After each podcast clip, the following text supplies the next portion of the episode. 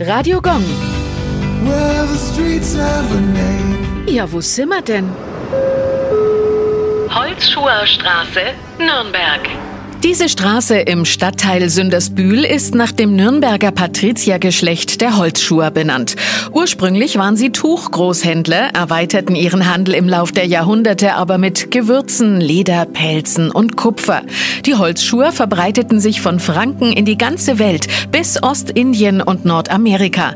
Es gibt Holzschuhe, die als Ritter des Deutschen Ordens an Kriegszügen teilnahmen, auch an den Markgrafenkriegen sowie unter Wallenstein am Dreißigjährigen. Heiligenkrieg. Zu ihren Besitzungen gehörten zum Beispiel die Schlösser Almushof, Neunhof und Artelshofen. Auf dem Johannisfriedhof befindet sich die Begräbnisstätte der Familie, die 1515 erbaute Holzschuherkapelle. Radio Gong. Well,